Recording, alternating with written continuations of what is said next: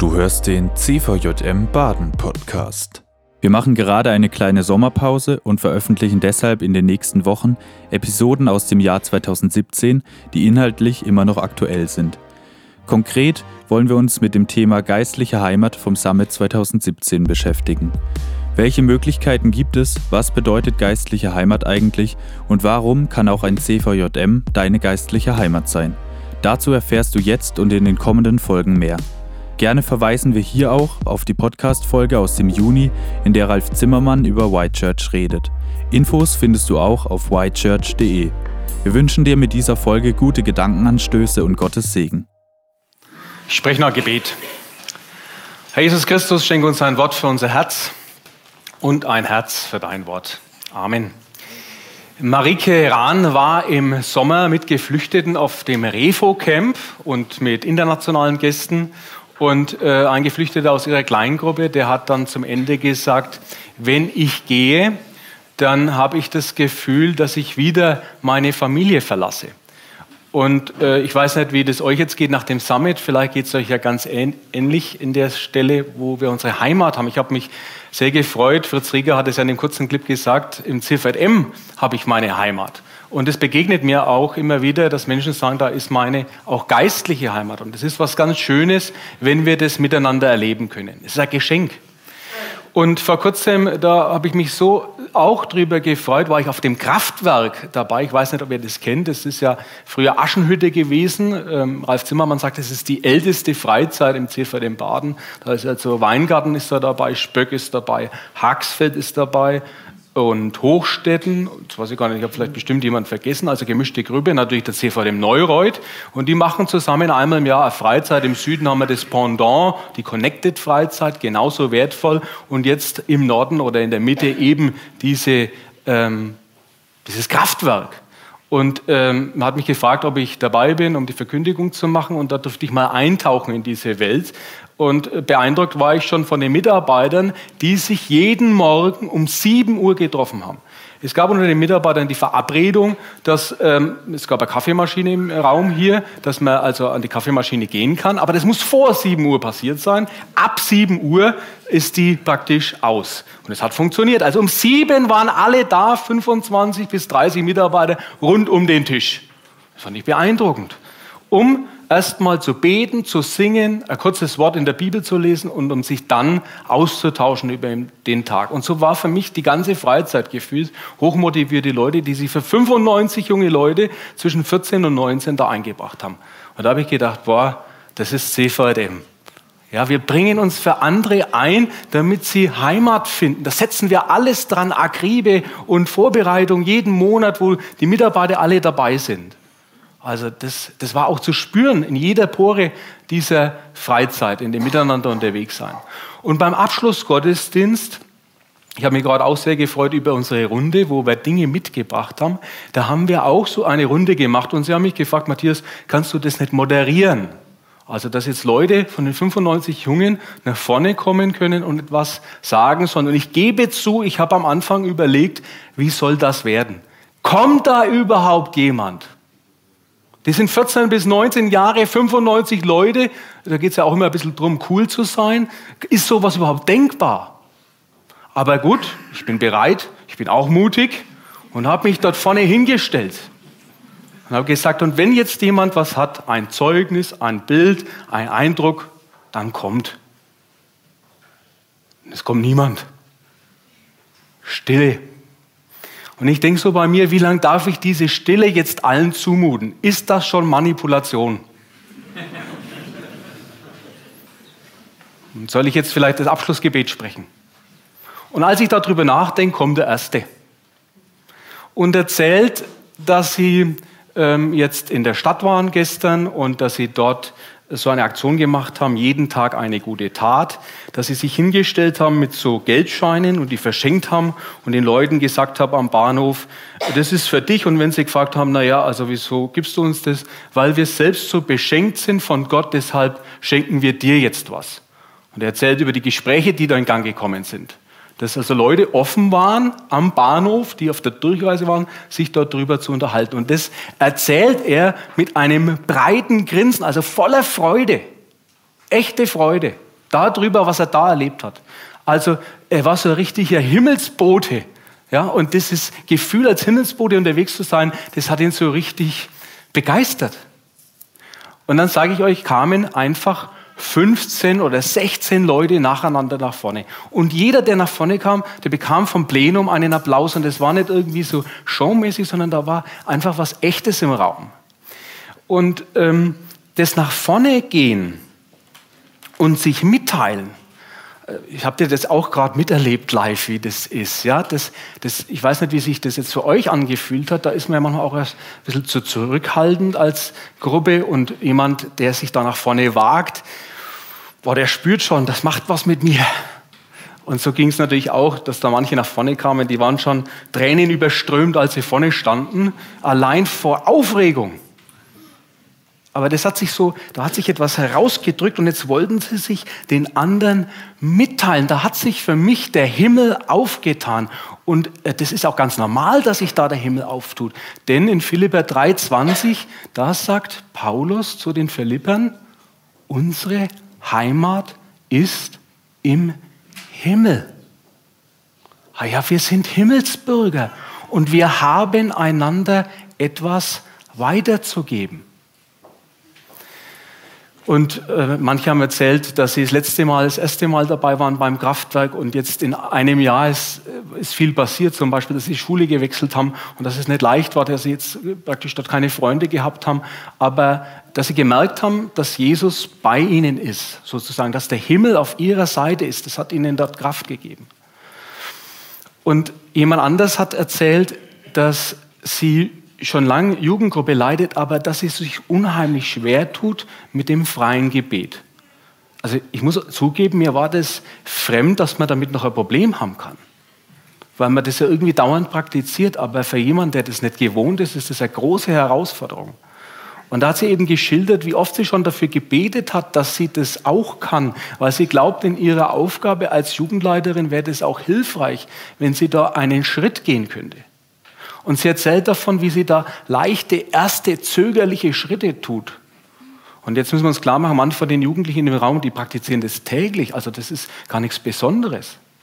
Aber jetzt war so ein Vertrauensraum im Miteinander entstanden, so eine, sag ich mal, so eine Heimat, dass sie das öffentlich sagen konnte. Und sie sagt es ja nicht nur für sich, sondern das hassen auch andere mit da drin, die genau die gleiche Frage haben. Und ähm, als diese Phase zu Ende war und ich gebetet habe, dann im großen Plenum, dann war es so, da ist nochmal jemand gekommen während dem Lobpreis. Nach meiner Predigt ist nochmal jemand gekommen, ganz am Schluss und hat zum Beispiel gesagt, er war jetzt weg vom Glauben und er, er hat neue Impulse bekommen jetzt durch dieses Kraftwerk, um nochmal nächste Schritte zu gehen. Und das musste er mir jetzt noch sagen nach der Predigt, weil ihm das nicht losgelassen hat. Das musste er jetzt öffentlich machen, um das auch festzuhalten für sich.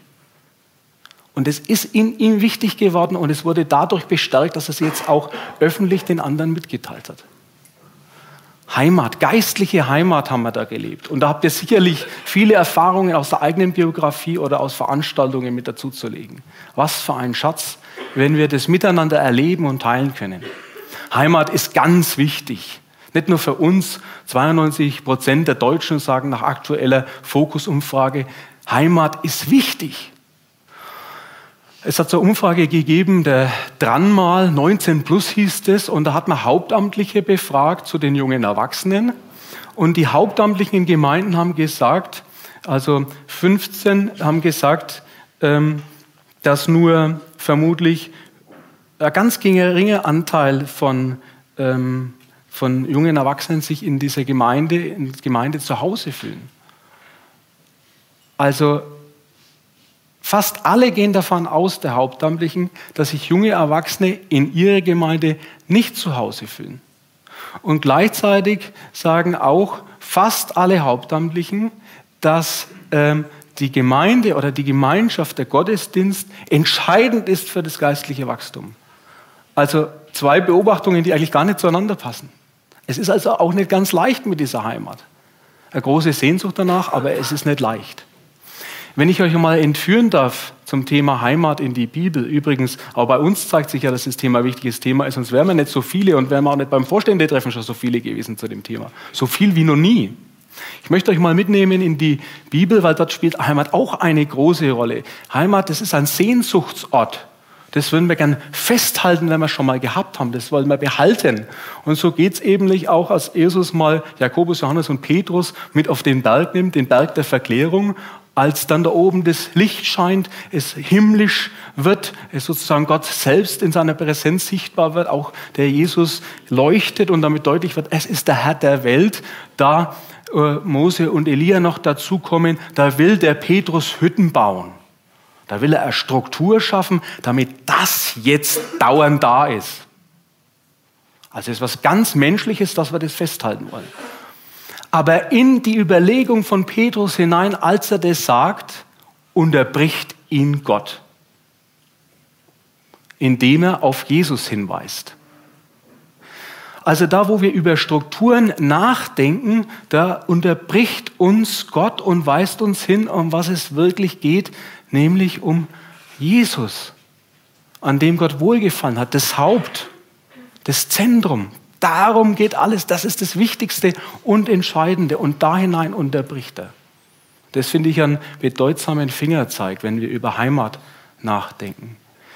Es geht um Jesus, es geht um Gott und es geht um den Himmel, in dem wir schon zu Hause sind. Natürlich, ja, wir können bodenständig werden. Ja, wir können uns einrichten. Aber wir sind dann nicht mehr unterwegs. Und Jesus ist dann schon weitergezogen. Wir Christen sind nicht bodenständig. Wir sind Himmelsbürger. Unsere Heimat ist im Himmel, sagt Paulus. Unsere Heimat ist im Himmel. Wir haben eine Heimat. Und wo wir eine Heimat haben, wo unser Zuhause ist, da sind wir nicht mehr Gäste, sondern Gastgeber. Also anstelle von Heimatsucher eher Heimatgeber.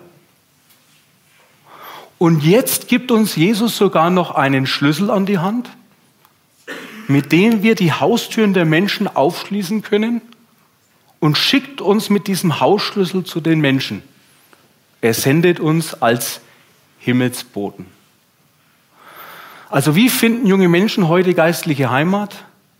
Durch Himmelsbürger, Heimatgeber und Himmelsboten. Und darin liegt der große Herausgeber. Herausforderung. Denn Jesus nimmt uns von unserer Komfortzone aus mit in eine Landzone bis hin zu einer gefühlten Panikzone. Darin entdecken wir jetzt eine kleine Steigerung. Mein erster Punkt, Himmelsbürger. In Lukas 1, äh, 10, 20 steht, freut euch, dass eure Namen im Himmel geschrieben sind. Also wir sollen uns darüber freuen, dass wir eingeschrieben sind im Himmel, dass da unser Ort ist, wo wir Heimat haben, und zwar sicher jeder von uns. Jesus hat da unseren Namen mit Blut festgeschrieben. Ah, das kann uns niemand mehr nehmen. Und darüber sollen wir uns freuen, also darüber sollen wir sozusagen auch äh, Ausstrahlung entwickeln. Das soll man nicht für uns behalten, dass wir im Himmel aufgeschrieben sind, dass jedes unserer Haare gezählt ist, dass wir beim Namen gerufen sind, dass Gott zu uns sagt, meine Tochter, mein Sohn, dass wir aufgenommen sind in seine Familie. Das ist das Geschenk unseres Glaubens. Wir haben diese Heimat. Und wenn wir uns bewusst machen, dass wir diese Heimat haben, dann dürfen wir sie auch selbstbewusst nach außen tragen. Dann dürfen wir aus Augenhöhe uns mitteilen über das, was uns mit dem Himmel in Verbindung hält, was durch den Himmel bei uns nach außen will. Unabhängig von Amt und Erfahrung und Alter, das darf nach draußen. Wie schön und großartig wäre, wenn wir noch mehr darüber reden würden, was wir erleben, auch geistlich. Dort ist unsere Heimat. Und ich freue mich sehr darüber, der liebe Bruder Jochen aus Weingarten, der hat so 95 Thesen verpasst ähm, Jochen Böder. Finde ich stark, weil genau darum geht es. Wir haben etwas mitzuteilen. 95 Thesen auch, um unsere Kirche mitzugestalten. Also wir können das mutig tun. Also wir haben da genauso Kompetenzen wie alle anderen. Lass uns sowas praktizieren. Wir haben einen himmlischen Reisepass. Jetzt ist bloß das Problem, ähm, also ich hatte äh, jemanden, den ich kenne, wollte in Urlaub fahren letztes Jahr nach äh, Kroatien. Und an der serbischen Grenze war die Reise leider zu Ende, weil die Person hat den Reisepass vergessen. Es gab Tränen an der Grenze. Aber die Tränen haben die Grenze nicht aufgemacht. Der Pass, ne? Den hätte man gebraucht. Und manchmal ist es so, dass wir diesen Pass vergessen. Auch im Leben. Und junge Erwachsene vergessen den Pass manchmal, den sie da eigentlich haben. Deshalb brauchen wir Orte, wo wir uns daran erinnern, zu wem wir gehören und wo wir hingehören, wo unser Platz ist. Wir brauchen Orte der gegenseitigen Erinnerung. Und wir wissen mit den Pässen nicht wenige derer, die nach Deutschland geflohen sind, die haben ihre Pässe vorher weggeschmissen, damit sie nicht identifiziert werden können. Und das macht mir große Sorge. Manche auch unserer jungen Erwachsenen und auch unter uns Erwachsenen schmeißen diesen Pass bewusst weg. Deshalb brauchen wir Orte, an denen wir solchen Menschen wieder Einblick gewähren können, indem wir sie mitnehmen, indem wir sie wieder aufnehmen. Herzliche Einladung, das miteinander zu praktizieren. Also, wo wir zu Hause sind, sind wir keine Gäste, sondern Heimatgeber. Und das ist mein zweiter Punkt, Heimatgeber.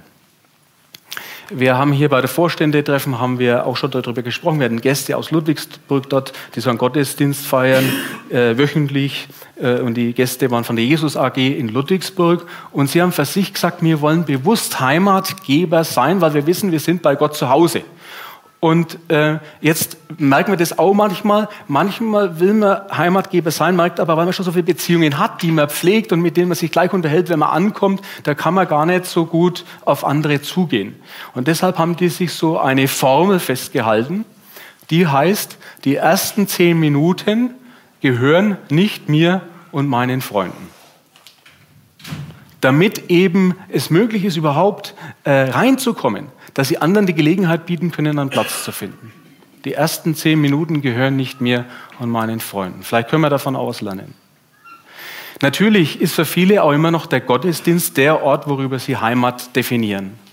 Und auch für die EKD, die die Synode gerade gehabt hat, von 12. bis 15. Ähm, November, also es kurz vor unserem Summit, passt gut zusammen. Wir bilden jetzt praktisch sozusagen die Fortführung der Synode in dieser Woche. Äh, spielte der Gottesdienst eine bedeutsame Rolle. Hans-Jörg Kopp hat darauf hingewiesen. Ein Modell, das vorgeschlagen wird, anstelle 60 Minuten, 50 Minuten als Lösung dass das attraktiver wird und mehr Heimatgefühle weckt. Bedford Strom, der Ratsvorsitzende, und das finde ich großartig, nimmt sich diesem Thema an und entwickelt auch Lösungsvorschläge. Er sagt, Vielleicht muss man darüber nachdenken, ob der Gottesdienst nicht mehr morgens ist, sondern nachmittags oder abends. Vielleicht wäre es gut, wenn man was mit Licht macht und mit Band. Das finde ich toll, dass wir an der Stelle angekommen sind. Und,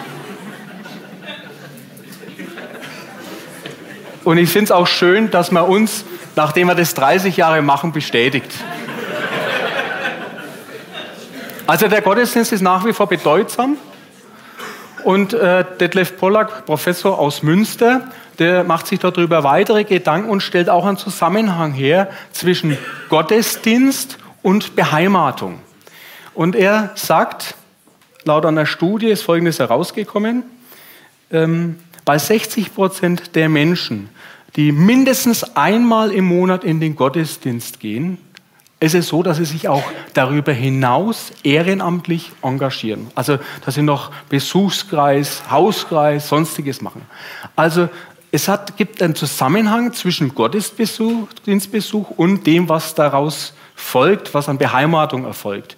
Äh, Im Gegensatz dazu stellt er fest, bei denen, die weniger als einmal in Gottesdienst im Monat gehen, ist es so, dass nur noch fünf Prozent darüber hinaus etwas einbringen. Also müssen wir Stand der Empirik festhalten, es gibt da eine Beziehung zwischen Gottesdienst und dem, wie wir uns beheimaten. Und für uns heißt es, lass uns doch mutig auch weiter Gottesdienste feiern und eine Form dafür finden, die den Menschen entspricht, wo sie sich mitteilen können, wo sie merken, dass ein Vertrauensraum da. Also da machen wir das untereinander, auf Augenhöhe. Beim Kraftwerk war es so, dass eine der Damen nach vorne kam und hat einen kleinen Poetry Slam ausgepackt, den sie am Abend vorher für sich verfasst hat und beschreibt darin ihren inneren Tresor, wie sie den mal aufgemacht hat und wie sie so all das, was in dem Leben vielleicht auch nicht so gut läuft, wie sie das offenbaren konnte. Und dabei sagt sie, dass sie merkt, wie das nicht schlimm war, sondern wie, das, wie da praktisch dann das Licht in ihr Leben gekommen ist, als sie das mal rausgelassen hat. Im Freundeskreis fand ich das eindrücklich, dass jetzt vor einer Woche waren wir mit Freunden zusammen, dass einer unserer Freunde sich im Freundeskreis offenbart hat, etwas, das er mit sich schon lange rumgetragen hat. Und das war nicht so, dass man danach gedacht hat, oh, wer ist denn eigentlich derjenige? Sondern das Wunder ist ja, dass es unsere Beziehung noch viel, viel stärker gemacht hat. Wie wäre es, wenn wir solche Vertrauensräume bei uns hätten? Dass Menschen sich offenbaren können und damit erleben, was es heißt, bei Gott angenommen zu sein. Heimatgeber. Die Frage lautet immer noch, wie kommen jetzt die Leute zu uns? Indem wir hingehen. Deswegen schickt uns Leute zu den Menschen und wir kommen gerade jetzt von der Lernzone, die Komfortzone war klar, das ist da, wir haben unsere Heimat, die nimmt uns niemand, das ist schön. Im Himmel. Jesus fordert uns heraus in die Landzone, in dem wir Heimatgeber sein sollen. Und jetzt schickt er uns in die Welt. Das fühlt sich an wie die Panikzone. Aber das Schöne ist, das merken wir später, ist es gar nicht. Er führt uns an die Grenze. Er sendet uns als Himmelsboden in die Welt. Mein letzter Punkt. Jesus sendet seine Jünger aus. 70. Und wir dürfen uns gern mit den 70 identifizieren. Und er schickt sie zu zweit. Und wir wissen seit gestern Morgen, seit Hans-Joachim Eckstein, zwei, wo zwei oder drei in meinem Namen versammelt sind, da bin ich mitten unter ihnen und nach der Auslegung von gestern, da ist Gemeinde. Er sendet seine Gemeinde. Er sendet uns aus. Das ist erstmal nicht schlimm. Und äh, als Vorbereitung sagt er, jetzt beten wir erstmal. Die Ernte ist groß. Lukas 10, 2. Der Arbeiter aber sind wenige. Deshalb bittet den Herrn der Ernte, dass er seine Arbeiter in die Ernte bringe. Das finde ich, es geht auch noch gut. Es fängt mit dem Gebet an. Und das Schöne ist, die Ernte ist groß, wir können viel machen. Dann finde ich, wird es herausfordernd, denn er sagt, geht hin. Ich sende euch wie Lämmer unter die Wölfe. Und um das noch zu steigern, sagt er, nehmt keinen Geldbeutel mit, nehmt keine Taschen mit, auch keine Schuhe. Das ist erbärmlich. So schickt er uns weg. Und zwar deshalb, weil er sagt, so wie du bist, reicht's aus, um Bote zu sein. Das, was du mitbringst, reicht aus, um Bote zu sein. Und ich möchte, dass du nicht aus dir herausgehst, sondern ganz in meiner Hand. Vertrau mir doch und geh. Sei mutig, geh in die Häuser und jetzt gebe ich dir einen Schlüssel mit. Sag zu den Menschen in die Häuser, wo du kommst, Friede mit deinem Haus. Und damit meint er, hey, Gott will mit dir in Frieden leben. Er macht dir dein, sein Friedensangebot. Du brauchst nicht mehr innerlich zerrissen sein. Und der Schlüssel, der sperrt Haustüren auf. Der öffnet Menschen. Und dann kehren die Jünger an manchen Häusern ein. Nicht überall öffnet er die Häuser. Aber da, wo sie aufmacht, da werden die Jünger aufgenommen. Da finden sie geistliche Heimat. Nicht bei sich, nicht bei den Christen, in den Häusern der anderen, die sie in Gottes Auftrag aufschließen. Das ist Heil. Geistliche Heimat beim anderen. Und das Schöne ist, am Schluss, als die Jünger zurückkommen, ist große Freude über diese Erfahrung, wie bei den Jungen vom Kraftwerk. Große Freude über das, was sie erlebt haben. Ist das nicht schön? Auch wenn es sich manchmal anfühlt mit dem Hingehen wie die Panikzone, ist es nur die Grenze und am Schluss steht die Freude darüber, was wir erleben werden, weil Gott selbst zur Wirkung kommt. Wenn wir uns aufmachen. Heimat im Himmel. Unsere Heimat ist im Himmel, Himmelsbürger, das sind wir. Das kann uns niemand nehmen. Lasst uns gegenseitig immer wieder daran erinnern, wohin wir gehören und wer wir sind. Weil manche haben das vergessen und manche haben sich mal dagegen entschieden. Es braucht die gegenseitige Erinnerung. Darüber dürfen wir uns freuen. Diesen Komfort dürfen wir für uns annehmen und zelebrieren. Und dann Heimatgeber. Ja, wir sind keine Gäste mehr, wir sind Gastgeber. Das können wir tun. Und vielleicht auch durch die Gottesdienste, die wir feiern. Wenn wir noch keine feiern, ich glaube, der Gottesdienst ist kein schlechtes Modell. Wir können doch eigene Gottesdienste feiern. Lasst uns das ausprobieren. Und dann lasst uns mutig hingehen zu den Leuten, selbst dann, wenn wir das Ideale, die ideale Gemeinde, den idealen Gottesdienst für uns nicht gefunden haben. Denn Jesus sendet uns und malt uns vor Augen, dass wir dort beim anderen geistliche Heimat finden, mit dem Schlüssel, der uns in die Hand gelegt ist. Das war die aktuelle Folge des CVJM Baden Podcast. Wenn dich etwas angesprochen hat, du motiviert oder inspiriert wurdest, dann komm doch gerne darüber mit deinen Freunden ins Gespräch. Falls du Fragen, Anregungen oder Themenwünsche hast, schreib uns eine Mail an info@cvjmbaden.de.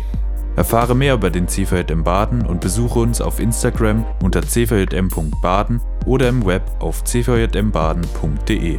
Gerne kannst du den Podcast teilen. Wir wünschen dir eine gesegnete Woche. Bis zum nächsten Mal.